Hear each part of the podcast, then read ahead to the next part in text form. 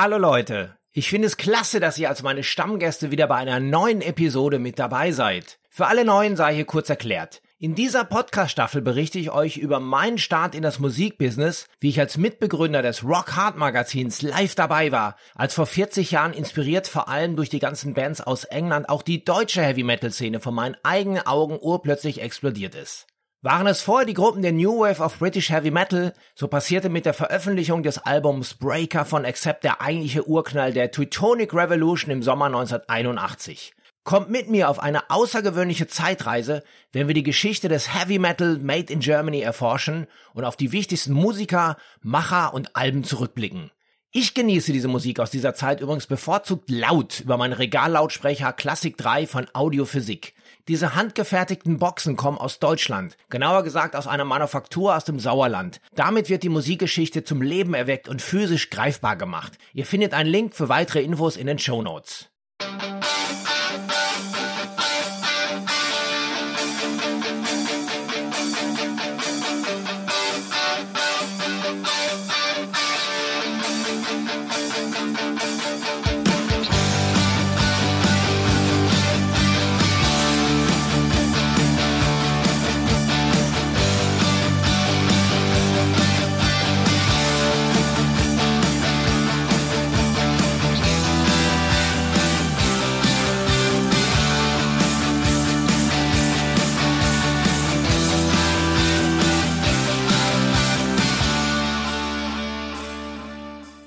Diesmal lassen wir die Kronkorken mit einem frischen Dortmunder Pilz knallen. Das Rockhard Magazin, das Sprachrohr der ganzen Bewegung, feierte im letzten Sommer seine 400. Ausgabe. Was für eine krasse Leistung. Wie ich euch ja bereits erzählt hatte, haben mein alter Grundschulkumpel Holger Stratmann und meine Wenigkeit das Magazin zunächst gemeinsam als kleines Fanzine im Sommer 1983 mit einer Erstauflage von 50 Exemplaren gegründet mit mechanischen Schreibmaschinen getippt, mit selbstgemalten Überschriften und Buchstaben von Letraset verziert und die schwarz-weißen Kopien aus dem lokalen Copyshop eigenhändig zusammengetackert, bis unsere Finger blutig waren. Ich habe die ersten vier Jahre knapp 25 Ausgaben aktiv an der Front mitgestaltet, mich dann aber entschieden, mein BWL-Studium konsequent durchzuziehen und bin aus der Band an Frischling ausgestiegen, um später allerdings andere tolle Jobs in der Musikindustrie zu finden. Holger hat aber durchgehalten, die ganze Zeit. Er hat alles auf eine Karte gesetzt und instinktiv alles richtig gemacht. Heute ist Rockhard eine globale Medienmarke im Rock- und Metal-Segment mit internationalen Ausgaben, digitalen App-Ablegern und natürlich einem einzigartigen Festival, welches nach zwei Corona-bedingten Absagen in diesem September zumindest mit einer kleineren Eintagesvariante stattfinden wird. Die Veranstaltung ist nach kurzer Zeit ausverkauft gewesen. Es gab also einiges zu besprechen und so war es mir ein großes Vergnügen, Holger mal zu Hause zu besuchen, um auf den runden Geburtstag anzustoßen, um mit ihm in einem seiner seltenen Interviews mal Tacheles zu reden.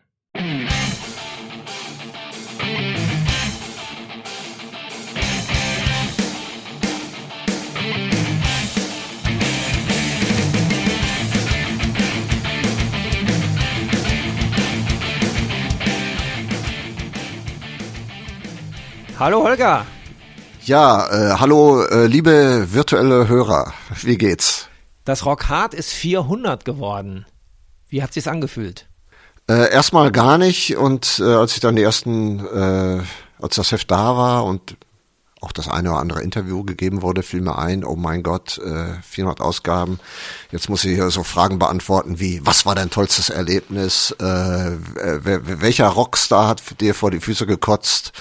Oder ähnliches. Und äh, ja, dann musste ich in meinem Gedächtnis rumkramen, überlegen, ob sowas jemals passiert ist.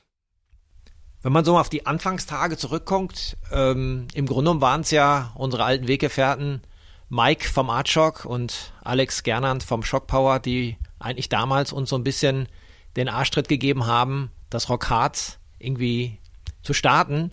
Jetzt fast 40 Jahre weiter gibt es immer noch. Hättest du dir das, sag ich mal, ja, sag mal, ab irgendeinem Zeitpunkt für möglich gehalten, dass du damit quasi auch deine komplette Existenz damit aufbauen kannst? Äh, nein, überhaupt gar nicht. Ähm, daran hatte ich sowieso nie gedacht. Äh, ich hatte sowieso überhaupt gar keinen Plan. Also ähm, ja, das, das klingt immer manchmal äh, so komisch. Das hat sich auch schon mal ein Journalist darüber äh, lustig gemacht, ähm, weil ich da so, so klinge wie so ein Esoteriker. Aber ich bin absolut äh, null gottgläubig. Das kann ich äh, hiermit versichern. Ich glaube aber schon, dass äh, sich Dinge einfach so so ergeben und man vielleicht gar nicht so die großen Pläne haben muss. Äh, natürlich habe ich mir damals gewünscht irgendwie an, an, an Job zu kommen, äh, Geld, in irgendeiner Form Geld zu verdienen, ohne in der Bank arbeiten zu müssen, äh, was bei mir sowieso nicht geklappt hätte. Und ja, nun ist es so gekommen, äh, weil ich es mir gewünscht habe. Das ist äh, vielleicht auch das ganze Geheimnis. Ähm, ja, natürlich gab's äh, Vorreiter, die die äh, die das, äh, die gezeigt haben, äh, wie man sowas vielleicht machen könnte. Das war natürlich äh, wahnsinnig wichtig. Und äh, hätte es diese Vorbilder nicht gegeben, hätte es vielleicht auch das Rockhard nicht gegeben, ganz klar.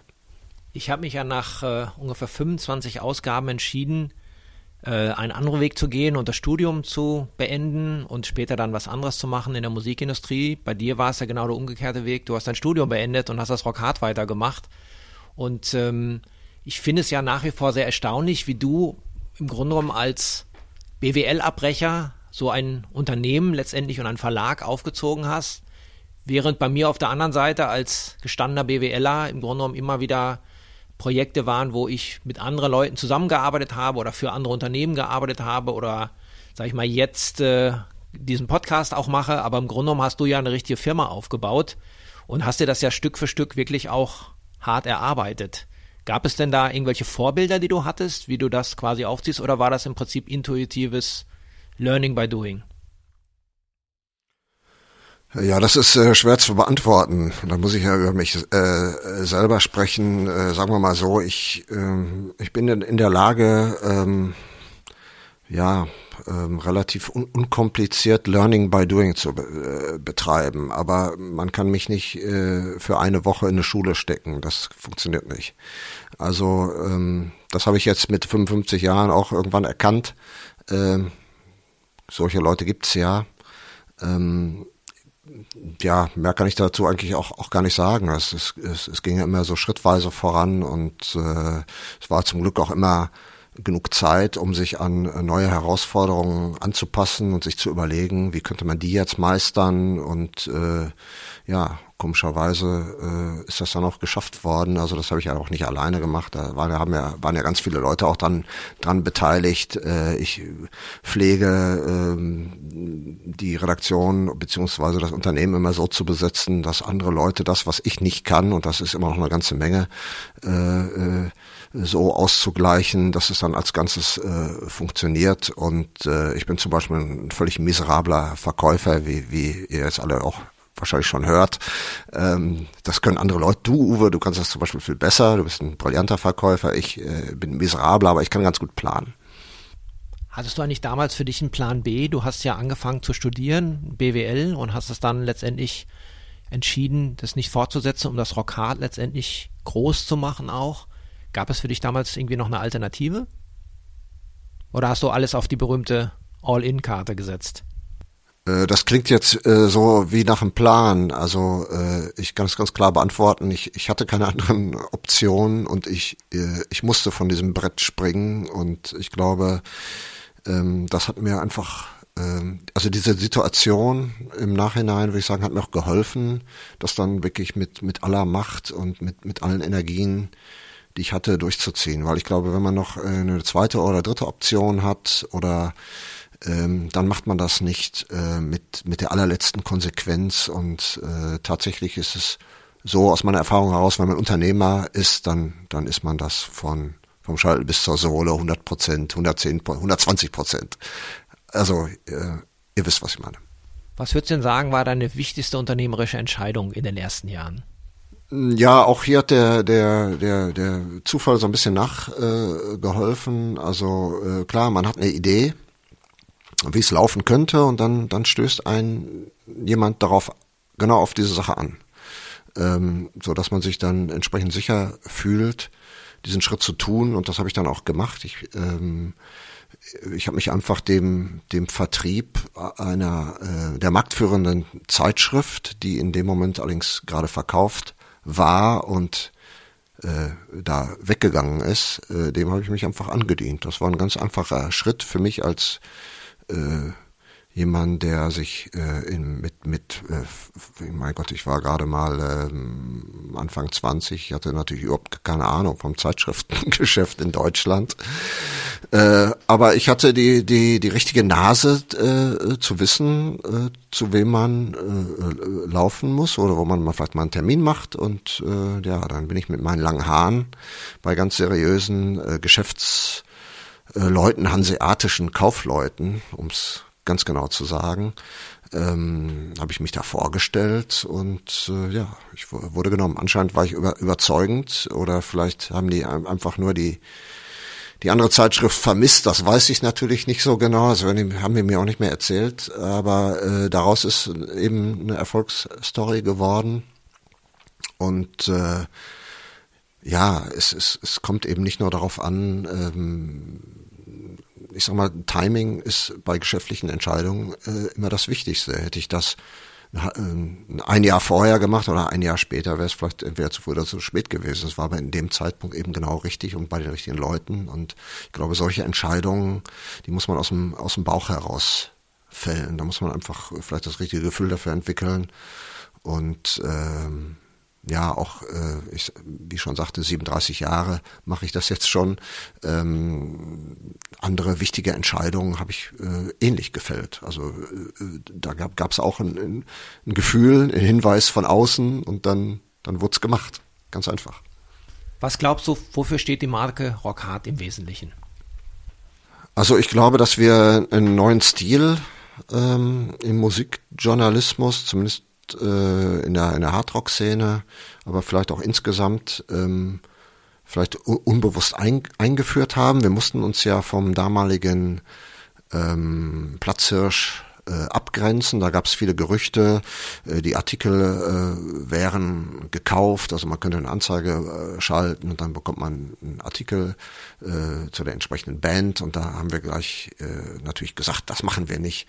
Ähm, äh, das war natürlich so ein bisschen nassforsch und äh, äh, jugendlich, aber ähm, die Player in der Branche haben das äh, sehr schnell verstanden, worum es uns äh, letztlich ging. Äh, es, äh, wir wollten nicht diese, diese, diesen, diesen direkten Deal haben.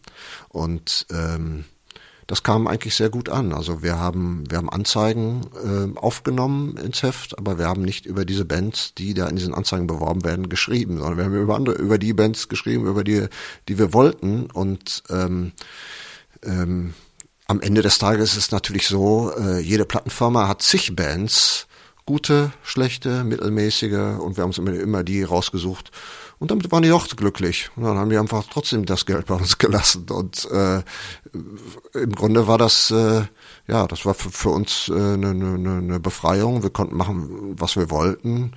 Ja, und für die zuständigen Manager war es vielleicht auch irgendwo, äh, die konnten jetzt auch mal vielleicht ehrlich sein und äh, äh, ganz frei mit dem Geld umgehen. Und ich glaube, das ist ein Stil, den, den wir irgendwo ähm, so ein bisschen etabliert haben. Dabei ist es auch bis heute geblieben.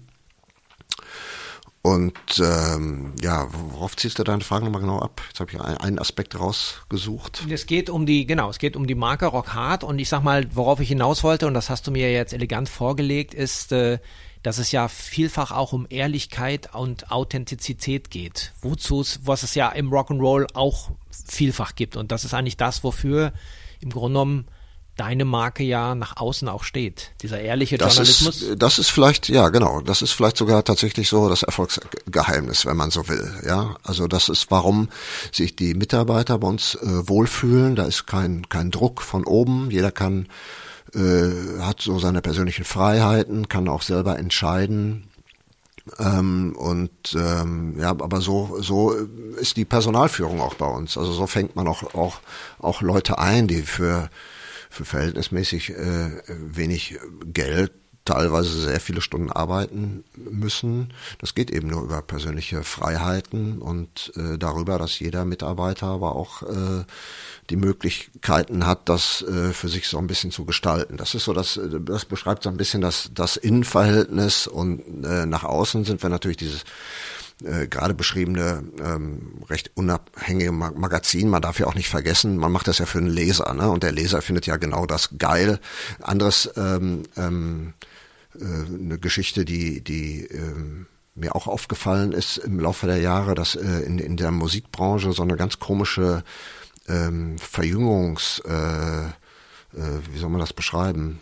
Ähm, ja, so eine Verjüngungskrankheit herrscht. Das heißt, in, bei den Plattenfirmen dürfen die Mitarbeiter nie älter als 40 sein. Äh, wenn, wenn die über die Schwelle sind, dann, dann werden die rausgeschmissen. Und dann, Kenn ich, dann ist kommt, mir ja passiert. Dann, dann kommt wieder ein, äh, ein Praktikant, der wird dann zum Manager. Äh, äh, das sieht doch alles unheimlich äh, jung und dynamisch äh, aus, aber damit macht man natürlich als Firma alle seine seine Beziehung zu seinen Geschäftspartnern kaputt, weil die nimmt ja der der Ex dann mit und ähm, so haben wir zum Beispiel auch nie gearbeitet. Also ich, ich, ich kann damit sehr gut leben, dass bei uns auch zwei, drei Ältere unterwegs sind. Die Mischung macht's meiner Meinung nach und auf die ähm, Expertise von ähm, ähm, und die Erfahrung und vor allen Dingen die Verbindung von, von älteren Mitarbeitern darf man auf gar keinen Fall verzichten. Das halte ich für, ein, für einen Riesenfehler.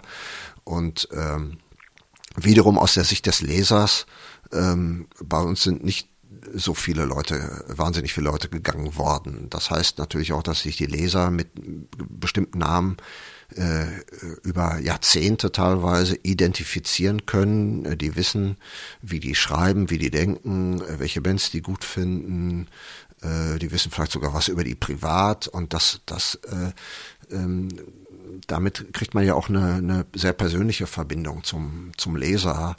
Und deswegen halte ich von diesem, diesem Jugendkult so gesehen gar nichts. Natürlich braucht man ein paar jüngere Redakteure, die andere Themen aufgreifen, die wieder frischen Wind reinbringen. Das ist ja auch für eine Dynamik in so einer Redaktion sehr wichtig, aber eben nicht äh, ausschließlich. Also bei anderen Zeitschriften sehe ich das manchmal so, äh, dass äh, von der von der Crew, die das mal gegründet hat, oder von den Leuten, die da vor zehn Jahren da waren, so gut wie gar keiner mehr da ist. Und ja, da muss man sich natürlich nicht wundern, wenn die Identifikation von langjährigen Lesern darunter leidet. Hast du einen persönlichen Lieblingsrockstar, tot oder lebendig? Gibt es denn jemand, der dich persönlich besonders beeindruckt hat? Also sagen wir mal so, es gibt jetzt nicht die eine Person, es gibt äh, sehr viele, die mich beeindruckt haben, aber auf, auf ganz unterschiedliche Weise. Also vielleicht wird es der eine oder andere schon mitbekommen haben. Ich bin relativ äh, umgänglicher Typ, zumindest so für eine halbe Stunde. Also ich, ich kann äh, äh, ein Gespräch äh, moderieren, das tatsächlich bei Minute 25 noch in die Tiefe geht und wo ich äh, tatsächlich noch was über die Familie des Rockstars erfahre, ohne dass der das merkt, dass er mir das Preis gibt. Und mir sind äh, aber trotzdem äh, Leute äh, lieber, die so ein bisschen ähm, ähm, kaputt, herausfordernd sind, wo man vielleicht vorher schon denkt, so, oh mein Gott, jetzt bin ich aber echt, echt nervös, dass ich den jetzt treffe und oh, der ist schwer zu nehmen, dass man also wirklich äh, herausgefordert wird, sich da, wer weiß wie vorzubereiten, möglicherweise noch die Biografie zu lesen, zum Beispiel bei Angry Anderson von Rose Tattoo, ist mir das passiert, ja, da habe ich mit dem eine Stunde lang äh, gesessen, und der, der Typ macht mir irgendwie Angst. Ne? Also der, der, galt ja als Jugendlicher, als Schläger, jetzt ist er so ein Opa gegenüber, aber der sieht noch richtig gefährlich aus. Also der hat noch dieses, dieses, dieses, dieses Blitzen in den Augen, äh, als wenn er dir gleich ein, bei der falschen Frage ein Messer äh, inzwischen rammt. Und äh, dann spricht er noch mit einem fürchterlichen australischen Akzent. Und äh, aber ich habe das, äh, das Interview so, so geil gemeistert, dass ich äh, dass ich da wirklich, äh, ja, ich musste erstmal aufatmen. Äh, danach, das war eine echte Leistung, also für, für, für mich auch so in der, in, der, in der Vorbereitung, aber das ist dann bei einem anderen vielleicht eine ganz andere Ebene. Also da musste ich mehr so den, den, den, den, den fürsorglichen äh, Kumpel, den Versteher äh, mimen und äh, bei Geddy Lee von Rush äh, muss ich mit dem auf eine, eine intellektuelle Ebene kommen. Den darf man nicht langweilen. Das ist ein wahnsinnig kluger Kopf, der die klügste Musik der Welt geschrieben hat teilweise. Und äh, da muss man einfach gute Fragen stellen, dranbleiben. Äh, da darf man nicht langweilig sein, sich nicht versprechen. Und äh, ja, so, so hat so jedes Interview hat vielleicht eine, so seine eigene Herausforderung. Also ich, ich persönlich finde, dass so die ähm, die Vorbereitung ist es da, ja. Also ich, es gibt schon Interviews, da habe ich mich teilweise wochenlang vorbereitet. Also jetzt nicht von morgens bis abends, aber, aber schon über mehrere Tage und dann hier recherchiert, da recherchiert und dann wirklich auch überlegt, wie kannst du den jetzt packen und welche Frage würdest du dem gerne, gerne stellen und wann bringst du die aber an und wie wird dann die Interviewsituation sein und wie, wie, wie, ist der dann, ist der jetzt vielleicht, ist der, ist der nervös, ist er entspannt, äh, wie läuft es gerade mit der Band, äh, der wievielte bist du, äh, machst du das morgens, machst du das abends, also da, da leiten sich immer wieder äh, neue Szenarien ab und teilweise wird man dann aber auch dann überrascht, dann läuft es eben ganz anders. Und da muss man aber auch äh, äh, sehen, dass man mit der, mit, mit der Zeit äh, klarkommt ähm, und äh, ich glaube, das ist vielleicht so die, so, so, so die Kunst äh, darin. Also ob das jetzt Leute mit großen Namen sind oder mit kleinen Namen. Äh, ich finde es zum Beispiel interessant, einen, schwarzen, schwulen Musiker aus Texas zu interviewen. Da bin ich von King's X. Die Band kennt kein Schwein, aber den interviewe ich lieber als wahrscheinlich Robert Plant oder so. Keine Ahnung, weiß ich nicht. Das wäre meine nächste Frage gewesen, ob es dir einfacher fällt, jemanden zu interviewen, wo du auch selber Fan von bist, oder brauchst du eine gewisse Distanz? Nein, also ich nehme die Leute immer als, ähm, versuche die Men Leute immer als Menschen wahrzunehmen. Natürlich, ähm, wenn ich die Musik mag, also meistens mag ich die ja, aber äh, ich glaube gar nicht, dass das so eine Wahnsinnsrolle spielt. Also für, ich weiß, ich habe eine halbe Stunde und in dieser halben Stunde äh, bin ich nicht anders als ein Talkshow-Moderator. Ich will irgendwas über den, den Talkshow-Gast rausfinden. Je emotionaler und privater äh, die Antwort ist, desto besser. Das muss man irgendwie rauskitzeln. Da fängt man eben eben mit ein paar unverfänglichen Sachen an und dann dann äh, dann entscheidet sich dann mehr weniger nach fünf Minuten schon, ob es einem gelingt, da tiefer vorzudringen oder nicht. Und das ist meiner Meinung nach die Kunst, weil äh, über das neue Album und äh, welcher, welcher, welcher Song gerade toll ist, ja, das, das erzählen ja allen. Ne? Das macht ja dann nicht das Rockart-Interview aus. Gehen wir nochmal zurück auf die Anfangstage. Welche Story von früher hast du denn deinem Sohn mal erzählt? Man muss ja auch mal beachten, wir haben ja die ersten Hefte auf einer Schreibmaschine gemacht, die noch nicht mal eine Korrekturtaste hatte. Hast du ihm das mal erzählt? Kann er sich das überhaupt vorstellen? Nee, ich glaube für äh, die Generation, also mein Sohn ist gerade zwölf, äh, dem, dem, dem, dem kann man das nicht näher bringen. Also der wird, das ist, das ist unmöglich. Also was wir damals gemacht haben, also das, das kommt wirklich aus einer komplett anderen Welt. Das ist ungefähr so, als als wenn unsere äh, Opas vom Kaiser Wilhelm erzählt haben. Äh, das kann man sich nicht vorstellen.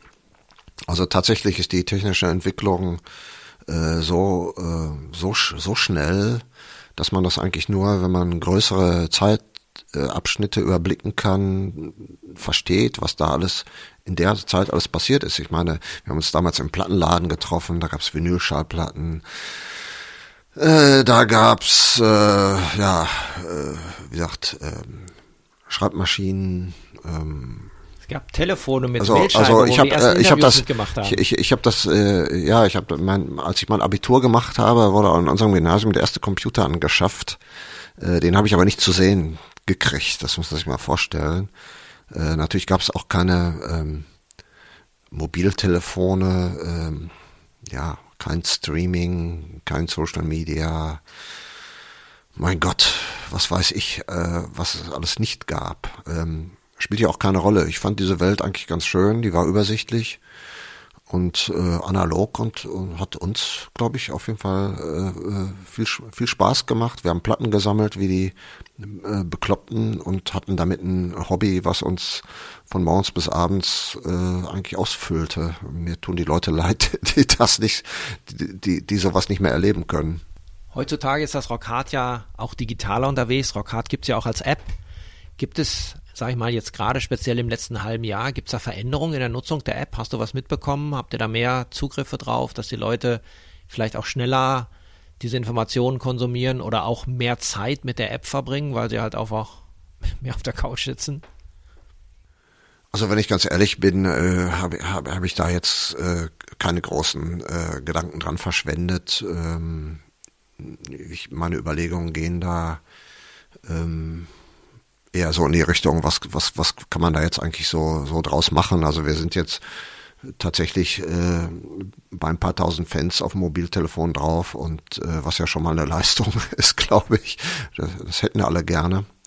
Ähm, aber äh, das ist ja noch, noch nicht unbedingt äh, das Ende der Geschichte und äh, ja, das ist natürlich äh, alles andere als leicht. Natürlich, ähm, das ist ja kein, kein Geheimnis, äh, haben einige Verlage jetzt auch außerhalb der äh, Musikbranche ganz gute Erfolge ähm, ähm, mit ihren digitalen Angeboten erreichen können, ähm, was ja zuvor äh, vielleicht so, so nur zwei oder drei Playern in der Welt, äh, sprich New York Times, Financial Times, gelungen ist. Und plötzlich ähm, scheint äh, die Idee, ein, ein, ein Abo, äh, digital, äh, ein digitales Abo zu bezahlen für die Konsumenten ja doch äh, irgendwie eine Möglichkeit zu sein, weil da muss man ja nicht mehr irgendwo die Maske aufsetzen. Also äh, von daher hat äh, das dem Journalismus vielleicht auch ein Stück weit geholfen. Äh, ob das dann, dann am Ende für die, für die Musikjournalismus noch reicht, das wird sich dann noch zeigen. Die 400. Ausgabe ist raus. Wenn man jetzt mal nach vorne blickt, zur 500. könntest du eigentlich dann schon mal längst in Rente sein. So lange ist es ja auch nicht in die nächsten acht Jahre im Prinzip. Verschwendest du da schon Gedanken dran, wie es dann, also ob, ob es quasi zur 500. Ausgabe noch kommt für dich? Äh, nee, kann ich ganz ehrlich beantworten, da verschwende ich gar keine Gedanken dran. Ähm, ich lasse das äh, nach wie vor ähm, alles auf mich zukommen. Wenn's, ich hätte auch die, die 400 jetzt nicht unbedingt erwartet. Nur ist es eingetroffen. Ähm, ja, man weiß, dass solche Dinge passieren können. Also vielleicht bin ich bei der 500 noch an Bord, vielleicht, vielleicht auch nicht mehr. Ähm, ich bin der Meinung, das ist vielleicht auch gar nicht so wichtig. Also wichtig wäre mir, dass das Rockhard noch gibt. Also das Rockhard ist sicherlich äh, der Name oder die, Idee, die dahinter steckt, ist wahrscheinlich tatsächlich, ja, klingt ein bisschen komisch, aber wahrscheinlich tatsächlich irgendwie größer als jeder Einzelne, der jemals dran mitgewirkt hat. Und das schließt mich natürlich auch damit ein. Also äh, warum sollen, ich sag mal, in zehn Jahren, äh, warum soll es das denn nicht mehr geben? Und vielleicht schreibe ich dann nur noch äh, ein paar Zahlen dafür und warum soll das nicht trotzdem ein tolles Medium sein? Wo die Leute ihren, ihren Spaß dran haben und was vielleicht auch eine, hoffentlich dann immer noch eine gewisse Bedeutung hat, auch vielleicht sogar übers Musikalische hinaus, weil ähm, ja, sehen wir mal, äh, sagen wir mal ganz ehrlich, die ganze Medienlandschaft ist ja zumindest momentan sehr starker Veränderung unterworfen und es gibt ja ähm, sehr starke Zweifel daran, wem kann man jetzt noch trauen, was sind jetzt Fake News, äh, diese ganzen Diskussionen. Ich finde, da ist immer gut, ähm, wenn es Markennamen gibt, äh, die für was stehen und äh, auch wenn wir nur ein kleines Heft sind, sehe ich uns da durchaus auch als, als, als glaubwürdige Marke und die gilt es irgendwie zu bewahren und in die Zukunft zu bringen. Ob jetzt mit mir oder ohne mich, das das sollte da eigentlich nicht die Hauptrolle spielen. Darauf lass noch mal anstoßen. Gutes Schlusswort. Danke.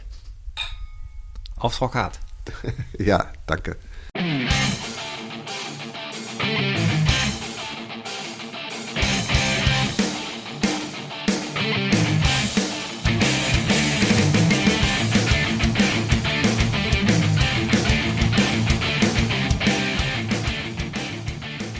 In der nächsten Woche steigen wir dann tiefer ein und sprechen mit und über die wichtigsten Bands der Teutonic Revolution. Wie haben diese Künstler die Anfänge der Bewegung erlebt? Das alles erfahrt ihr in der nächsten Episode, wenn unter anderem Rudolf Schenker, Wolf Hoffmann, Peter Baltes, Udo Dirkschneider, Pivi von Rage, Axel Rudi Pell, Sabina von Holy Moses und vor allem Doro zu Wort kommen. Die wichtigsten Songs dieser Epoche findet ihr auch auf meiner Teutonic Revolution Playlist. Die gibt es auf Spotify. Ich hinterlasse euch einen Link in den Show Notes. The Block of Rock gibt es jeden Freitag zum Feierabendbier. Kostenlos und laut. Ihr findet mich unter anderem auch auf Spotify, Apple Podcasts, YouTube, Amazon Music, Deezer, Audio Now und ab sofort auch auf radiobob.de und in der MyBob App. Und wer sich nicht entscheiden kann, der findet alle Links auf einen Blick auf theblockofrock.com wo ihr auch den Zugang zu meiner Facebook-Gruppe bekommt. Ich würde mich freuen, wenn wir uns hier kennenlernen. Alles klar? Dann hören wir uns ja bald wieder. Bis dahin, keep on rockin'!